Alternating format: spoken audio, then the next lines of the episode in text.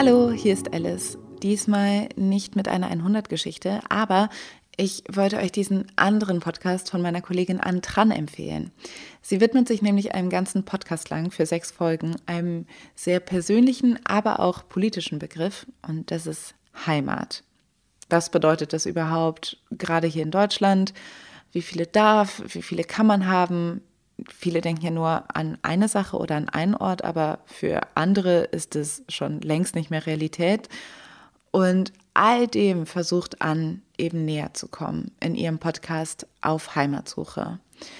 Und ich wollte euch diese eine sehr gute Folge zeigen, wo An sich damit beschäftigt, dass sie ihre vietnamesischen Wurzeln ziemlich verdrängt hat, um hier in Deutschland anerkannt zu werden. Und sie spricht eben mit Manik, die von sich sagt, ich bin zu 100% Inderin und zu 100% Deutsche. Und die beiden reden eben darüber, was jetzt anstrengender ist, eine Heimat zu vergessen oder zwei Heimaten zu haben und zu jonglieren.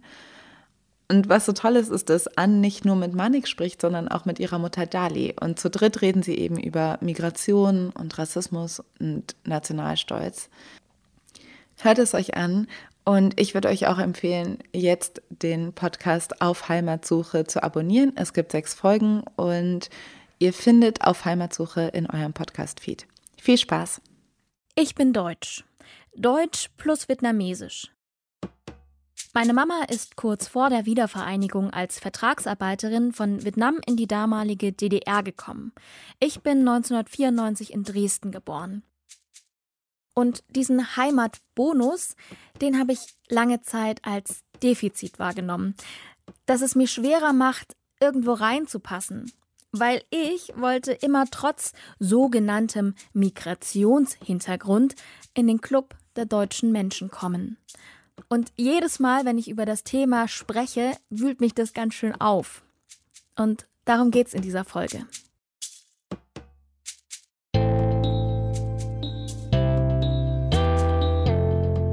Hey, ich bin Ann und das ist auf Heimatsuche. Der Name ist hier Programm, denn ich will wissen, was bedeutet dieser komische Begriff Heimat überhaupt. Diesmal geht es darum, wie das ist, wenn man gleich mehrere Heimaten hat.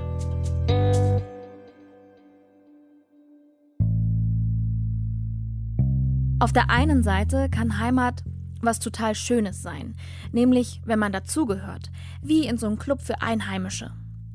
Auf der anderen Seite ist Heimat aber auch immer was sehr Exklusives. Also so ein Club, in den viele rein wollen, aber nur wenige reinkommen. Und aus meiner Erfahrung heraus muss man dafür das eine oder andere Opfer bringen. Ich habe das jedenfalls gemacht und zum Beispiel Vietnamesisch als Kind komplett verlernt, weil ich mit aller Kraft Deutsch sein wollte und alles Vietnamesische versucht habe abzustoßen. Und wenn ich ehrlich bin, oft auf Kosten der Beziehung zu meiner Mama.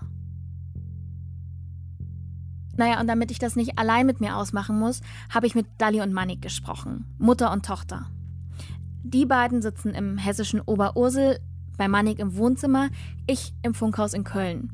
Wir sind über Skype miteinander verbunden, wegen Corona geht das gerade nicht anders. Dali ist Ende der 80er von Indien nach Deutschland gekommen. Manik, ihre älteste Tochter, ist dann in Deutschland geboren. Manik gehört also wie ich zur zweiten Einwanderergeneration.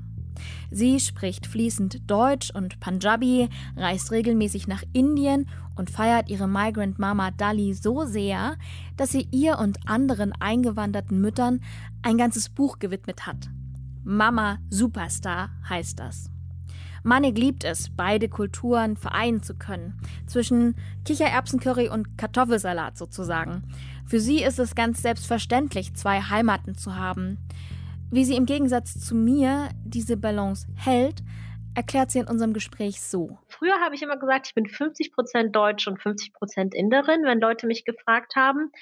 Aber inzwischen denke ich so, das ist so eine doofe, aufgezwungene Antwort von außen. Jetzt sage ich immer, ich bin 100% Deutsch und 100% Inderin und das geht. Und nur weil es in deinem Kopf nicht geht, das ist jetzt nicht mein Problem. Ich bin da noch nicht gar nicht so weit wie du, Manik, würde ich sagen, weil ich auch sage, meine Heimat ist vor allen Dingen Deutschland. Ich habe noch ein distanziertes Verhältnis, wenn ich ganz ehrlich zu mir bin, zu Vietnam. Und sehe das aber auch so, wie du das gesagt hast, dass das so ein aufgedrücktes Ding ist, dass ich das Gefühl habe, in meinem Leben konnte ich nie zwei Heimaten entwickeln, weil alles darauf forciert war, dass ich vor allen Dingen erstmal in dieser einen Heimat Deutschland ankomme. Und ich bin total neidisch, wenn ich dann höre, dass Leute sagen, ich habe 100% indische Heimat und 100% deutsche Heimat. Wie machst du das? Ich glaube, ich hatte auch viel Glück, wie meine Eltern das einfach gemacht haben, wie sie uns erzogen haben, weil irgendwie haben sie uns mit diesem Bewusstsein großgezogen, dass wir Deutsche sind und dass wir dementsprechend auch deutsche Rechte haben und äh, hier uns zu Hause fühlen es war auch irgendwie, ich glaube, so eine, so eine ganz junge Erinnerung von mir ist einfach, wie meine Eltern bei jeder WM, EM, irgendwas, wo eine deutsche Sportmannschaft irgendwie aktiv war, total ausgerastet sind, immer in Schwarz-Rot-Gold rumgelaufen sind und man unbedingt Deutschland-Fan sein musste. Also wenn in der Klasse darüber gesprochen wurde, für welche Fußballmannschaft bist du, dann war ich so voll verwirrt. Ich so, Entschuldigung, es gibt gar keine Option. Deutschland, one and only. Und ich bin mit diesem Bewusstsein groß geworden. Aber gleichzeitig haben meine Eltern auch schon immer gesagt, die eigenen Wurzeln sind wichtig und die eigene Kultur ist wichtig. Und die wurde ja auch bei uns schon intensiv gelebt. Also die äh, hinduistischen Feiertage. Wir waren in der Kindheit immer alle zwei Jahre in Indien. Meine Mama trägt ja immer noch traditionelle indische Kleidung. Und wir haben auch viel zu Hause Punjabi gesprochen. Deswegen da wurde auch viel Kultur indische Kultur weitergelebt. Und ich glaube, als Kind fand ich das anstrengend. Als Kind habe ich mir manchmal gedacht, oh, können wir nicht einfach nur deutsch sein? Aber ich glaube, es ist auch so, wie du gesagt hast, an, dass das von außen so aufgedrückt ist. Also als Kind, du musstest dich halt entscheiden. Du durftest eigentlich nicht sagen, ich habe zwei Kulturen oder zwei Heimaten oder ich bin halt beides.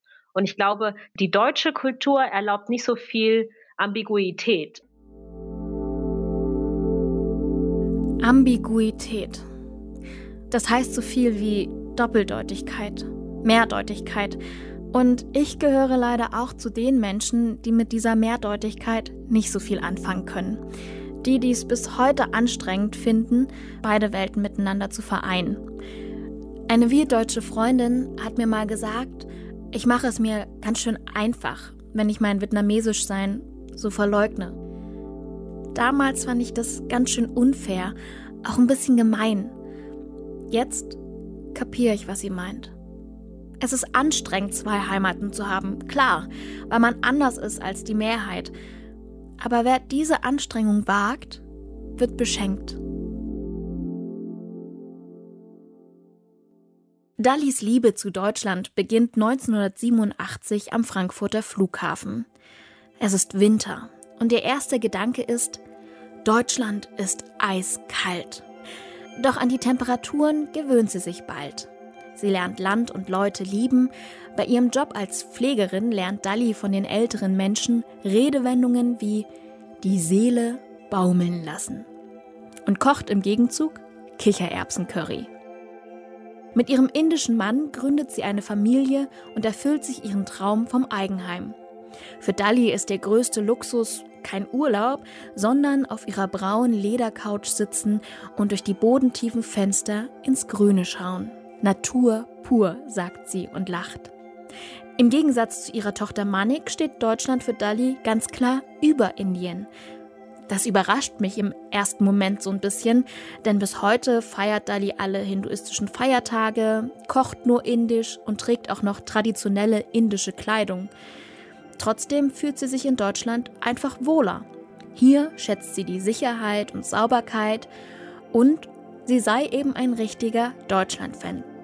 Was ich mich aber frage ist, reicht Deutschland-Fan sein? Richtig nicht, aber, aber viel von Herzen Deutsch.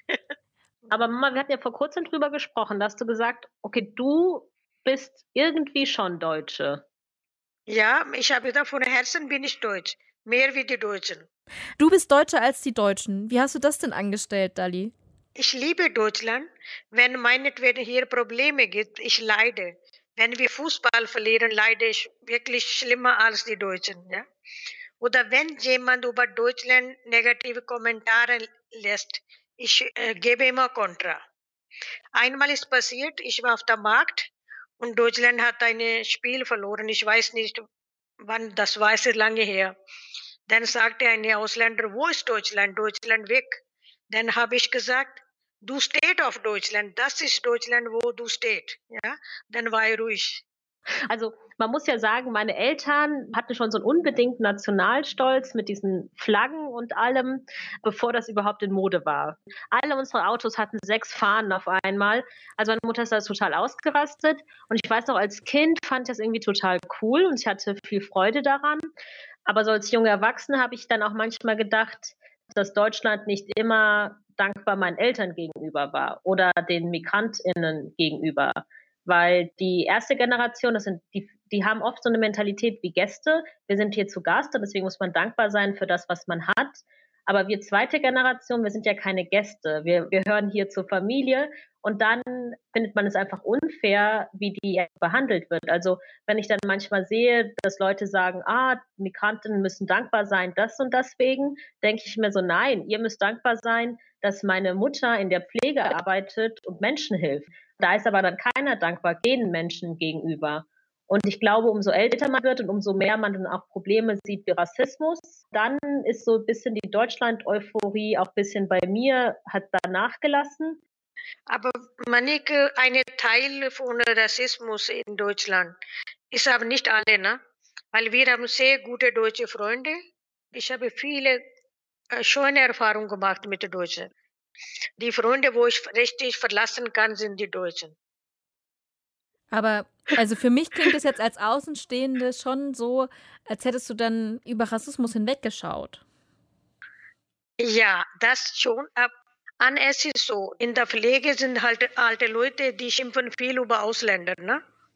Einmal war meine Chefbesuch und die eine Frau hatte geschimpft über Ausländer. Dann sagte meine Chef, aber das darf die Frau Chander nicht wissen, das meinte mich.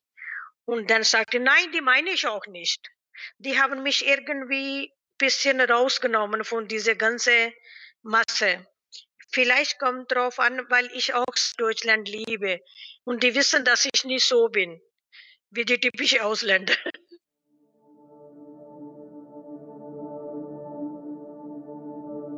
Diese Aussage muss ich erstmal sacken lassen.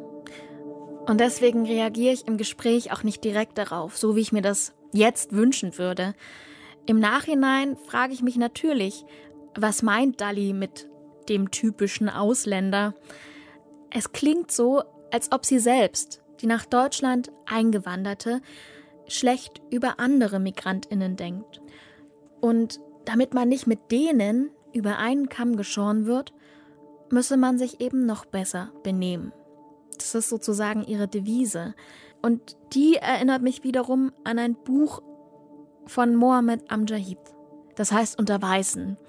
Da bringt er das Dilemma vom, in Anführungszeichen, Vorzeigemigranten ganz gut auf den Punkt. Er schreibt, mit mir als leuchtendem Beispiel für gelungene Integration lassen sich jedenfalls wunderbar sämtliche Vorurteile über alle anderen anderen am Leben erhalten. Und genau das Problem kenne ich auch von meiner Mama. Die wollte immer, dass ich die Füße stillhalte, lächle, nett bin, als ob wir unter so einem Generalverdacht stünden und als ob Menschen mit Migrationsgeschichte keinen Raum einnehmen dürften, als ob wir erst dann hier in Deutschland akzeptiert sind, wenn wir uns gut benehmen. Und genau an dem Punkt im Gespräch hakt Manik bei ihrer Mutter nach. Mama, es stimmt ja schon, irgendwie findest du ja schon, dass wenn man schon in Anführungszeichen Ausländerin ist, dann soll man sich besser ja. benehmen als die Deutschen. Findest du denn, dass man, wenn man Ausländerin ist, dass man sich das erarbeiten muss, dass man gut behandelt wird? Weil das ja, klingt eigentlich nicht fair, dass man erst gut behandelt wird, was für ein guter Mensch man ist. Mani, du benimmst dich schon gut. Du hast nie daneben benommen. Ich habe keine Schwierigkeiten gehabt. Ich gehe davon aus, dass du gut benimmst. Die An, An will ja auch nicht hier sitzen, wo die sitzt, wenn sie nicht gut benommen haben. Aber es Oder? ist schon sowas, dass wir uns nochmal extra gut benehmen müssen. Und das ist ja irgendwie, ja. finde ich, auch verkehrt. Nee, es ist so an, dadurch setzen sie, wo sie sitzen. Habe ich auch gesagt. Na? Denn ich glaube, das bringt schon irgendwie ein bisschen Power. Diese Pushmittel von Eltern, du musst besser sein. Unbewusst haben wir gemerkt, wenn ihr beide für einen Job bewerbt, ne? wenn eine Deutsche dabei ist, die besser als ihr seid, dann kriegt sie das Job. Und wenn ihr besser seid, dann kriegt ihr Job. Deswegen haben wir gesagt, das muss sie besser sein als die Deutschen. Aber glaubt ihr, dass wir bei gleicher Qualifikation wirklich immer die gleichen Voraussetzungen haben, bei so einem Bewerbungsgespräch zum Beispiel? Also die Mama sagt ja nein. Äh, die Mama sagt, wir müssen besser sein. Weil ich habe Erfahrung gemacht, aber ich denke, äh, Rassismus ist bedeckt da. Ja? Man, ich glaube, damals in der Schule haben wir doch auch gelebt. Weißt ja, du das? vielleicht, ja, das war so eine Privatschule um die Aufnahme zum Gymnasium. Aber wer weiß, Ja, vielleicht habe ich das auch nicht so gut, gut oder? gemacht. Okay, das finde ich jetzt interessant. Hier drehen sich die Rollen auf einmal um. Es ist das erste Mal im Gespräch, dass Dali auf strukturellen Rassismus aufmerksam macht. Und jetzt geht Manik in die Defensive. Aber dieses Mal ist es Dali, die ihre Tochter mit dieser Begründung nicht davon kommen lässt und das Problem direkt anspricht. Ich denke, Mani, das ist so, irgendwo, dieser Rassismus ist schon bedeckt da. Es wird schon geguckt, ne? deine Aussehen und deine Leistung. Aber wenn du besser bist, dann sagen die, okay, dann können wir nicht, äh, wie sagt man, aussortieren, weil die schon besser ist. Du findest das ja nicht gut, oder? Du findest eigentlich, Ich es finde sollte nicht egal. gut. Nein. Genau. So, Aber wir sind machtlos, Mani. Die sagen nicht offiziell, wir nehmen nicht, weil du Inderin bist. Ja? Die finden einen anderen Grund. Also wenn du da sagst, Ja. dass du da machtlos bist und gleichzeitig sagst du, du bist ein riesen Deutschland-Fan. Wie kann das sein, ein Ja. riesen Deutschland-Fan zu sein, wenn Deutschland das zulässt? Ja, Problem ist, ich habe keine Macht. Tja. Und mit dieser Machtlosigkeit hat sich Dali anscheinend mit der Zeit einfach arrangiert. Sie sieht über Unrecht hinweg, lächelt die Probleme weg, bleibt einfach stur freundlich und fordert von ihren Kindern das Gleiche. Und das, obwohl sie gleichzeitig so eine selbstbewusste Tochter wie Manik aufgezogen hat, die ihrer Mutter im Gespräch immer wieder Kontra gibt. Manik lässt Dinge nicht einfach so stehen. Sie erklärt ihrer Mutter, dass diese Machtlosigkeit auch etwas mit Rassismus zu tun hat. Irgendwann haben wir über Rassismus gesprochen und dann habe ich mich, glaube ich, wieder ein bisschen aufgeregt. Ach Mama, warum siehst du das denn nicht? Und ich habe diskutiert und hat meine Mama so ganz ruhig und ernst gesagt, Manik, du hast einfach viel mehr Erfahrung als ich. Ich kann da nicht mitreden. Ich so, hä, was heißt denn mehr Erfahrung? Du lebst doch viel länger und irgendwie bist du ja meine Mama und die Mamas wissen ja einfach immer mehr. Und meine Mutter hat dann gesagt, ja Manik, aber weißt du, ich gehe morgens raus arbeiten und ich komme abends nach Hause und dann war's das. Ich lerne gar nicht so viel kennen wie du. Und da habe ich gedacht, auch das stimmt. So, ich weiß noch einmal, das ist nicht so lange her, da sind, ist der Papa mit den zwei Cousins zum Karnevalsumzug. Und als er wiederkam, hast du ihn gefragt, und wie war's? Und hat er gemeint, ja, da waren zwei, die haben komisch geschaut, aber ich habe mich dann aufgebaut. Und ich Mhm. wusste in dem Moment sofort, okay, da waren wahrscheinlich zwei Menschen, denen hat nicht gefallen, dass zwei Schwarzköpfe mit dabei waren. Und der Papa hatte dann sofort so einen Defensivmodus wohl aufgebaut. Also alle in der Küche wussten, was er meint, obwohl er nicht einmal gesagt hat, ja, da waren zwei Ja. RassistInnen. Ähm, und davor musste ich unsere Kinder jetzt beschützen. Also habe ich mich so positioniert, dass die sehen, hey, wenn du den Ja. Kindern was tust, dann bin ich da. Das ist das nächste an Rassismus, was jemals angesprochen wurde in unserer Familie. Problem war, ich habe Rassismus selber nicht so wahrgenommen. Ne? Man, ich glaube, wir haben den Rassismus mit böse Menschen irgendwie so äh, verwechselt. Ja? Aber hast du versucht, deine Kinder davor zu schützen? Weil äh, das ist ja das, was Eltern vor allen Dingen machen. Sie beschützen ihre Kinder. Natürlich, natürlich, natürlich. Also Mama, weil Mani? du sagst ja, du hast natürlich versucht, uns zu beschützen, aber wenn du nicht wusstest, Mhm. was Rassismus ist, wie konntest du uns denn beschützen? Nur, weißt, was Mani, das dass ist? keiner euch dumm anmacht, ne? dass du alles bekommst, dass du keine Nachteile hast. Ne? Verstehst du? Wenn du Handy gebraucht hast oder Laptop oder irgendeine Anschaffung war, wir haben immer gesagt, dass, dass die nicht denken, dass du, Moment, Meine Mama kriegt manchmal einen trockenen Hals. Keine Sorgen machen an. Ich auch. Dass Dali. wir Ausländer können uns nicht leisten, weißt du? Du weißt das. Okay, das finde ich Ja. sehr interessant, weil ich habe mir nie gedacht, oh, ich kriege das alles, weil meine Eltern wollen nicht, dass Leute denken, oh, Dass, dass du keine, Leisten? wir kein Geld haben, dann nicht leisten können. Ja. Ja, ich dachte immer, ihr habt gedacht, oh, wir sind so arm aufgewachsen und wir möchten, dass unsere Kinder alles haben. Zum Beispiel, Ja. dass du dir Sorgen machst, dass Leute Vorurteile haben, weil wir Ausländer heute das erste Mal. Du weißt, wenn du sagst, Mama, der bekommt das und die, dann haben wir, du bekommst das auch, ne? Meine Eltern haben fast äh, überkompensiert. Also ich habe auch viel mehr bekommen als andere von meinen Freundinnen oder Mitschülerinnen, weil ich habe dann einfach gesagt, ja, wir brauchen jetzt einen Computer für die Schule. Und ich glaube, ich war zehn. Das heißt, das muss irgendwie 98 gewesen sein. Da war so ein Computer gar nicht so üblich im Haushalt. Und dann hatten wir einen Computer. Also ich kenne das auch. Ich hatte Beyblades, wenn ich das wollte. Ich hatte Diddleblätter, wenn ich das wollte. Ja. Die haben alles bekommen, egal, Nintendo war damals auch so teuer. Die Shiva hat sogar Diddle gekauft, 170 D äh, äh, Euro war oder DM, keine Ahnung. Wir haben immer noch stehen irgendwo. Das ist eine Erinnerung von Shiva, ne? von meiner Tochter. Meine zweite Tochter, die war jünger als die Manik. Und die lebt nicht mehr, das war Ah. ihre äh, Diddle. Shiva ist bei einem Verkehrsunfall in Indien gestorben. Als Dali mir vom Tod ihrer zweiten Tochter erzählt, bleibt sie ganz ruhig. Aber mir fällt auf, dass Shivas Tod auch etwas mit Dalis Heimatverständnis zu tun hat. Er hat nämlich ihr Verhältnis zu ihrem Geburtsland Indien nachdrücklich erschüttert. Selbst zehn Jahre später wollte Dali nicht mehr nach Indien reisen. Man weiß schon, dass niemand schuld dran ist, aber man will auch jemand Schuld geben an alles. Ne?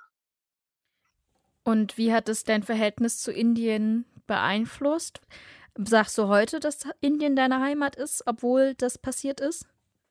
Ja, weil ich so dort geboren bin, dass ich meine Wurzeln dort sind. Okay, aber es war zehn Jahre lang schwierig. Ja, ist immer noch schwierig. Ich fliege nicht so gerne nach Indien. Wie lange ist das her? 13 Jahre. Nein, 17 Jahre. 17. Mama, glaubst du, dass Indien jetzt weniger deine Heimat ist, wo deine Eltern auch verstorben sind? Ja, das auch. Äh, Mani, ich glaube, die Anna hatte diese Punkte auch geknackt äh, nach Shivas Unfall, ne? Damals habe ich Mhm. auch gesagt, ich will nie wieder nach Indien. Du weißt das. Damals wollte ich nie wieder, ne? Indien besuchen. Ja, das stimmt. Und dann bin, bin ja ich deswegen alleine nach Indien, weil du nicht mehr wolltest. Ich dachte mir damals, Indien hat meine Kind von mir weggenommen.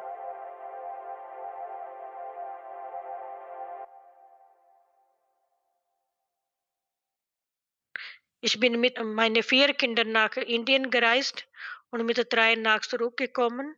Und Indien ist schuld, dass ich ein Kind verloren habe. Das war damals meine Einstellung. Und ich habe gedacht, ich komme nie wieder. Also wie kurz davor warst du, dass du sagst, okay, Indien ist nicht mehr meine Heimat? Oder war das trotzdem deine Heimat und du wolltest nur nie wieder hin? Mani, damals, äh, du weißt, ich habe sehr lange gebraucht. Ne? Ich habe Indien als Feind gesehen damals. Ne? Und jetzt denke ich, ich kann nicht mein Leben dort vorstellen. Und Heimat ist dort, wo du wohlfühlst. Da sagt sie was. Heimat ist da, wo man sich wohlfühlt.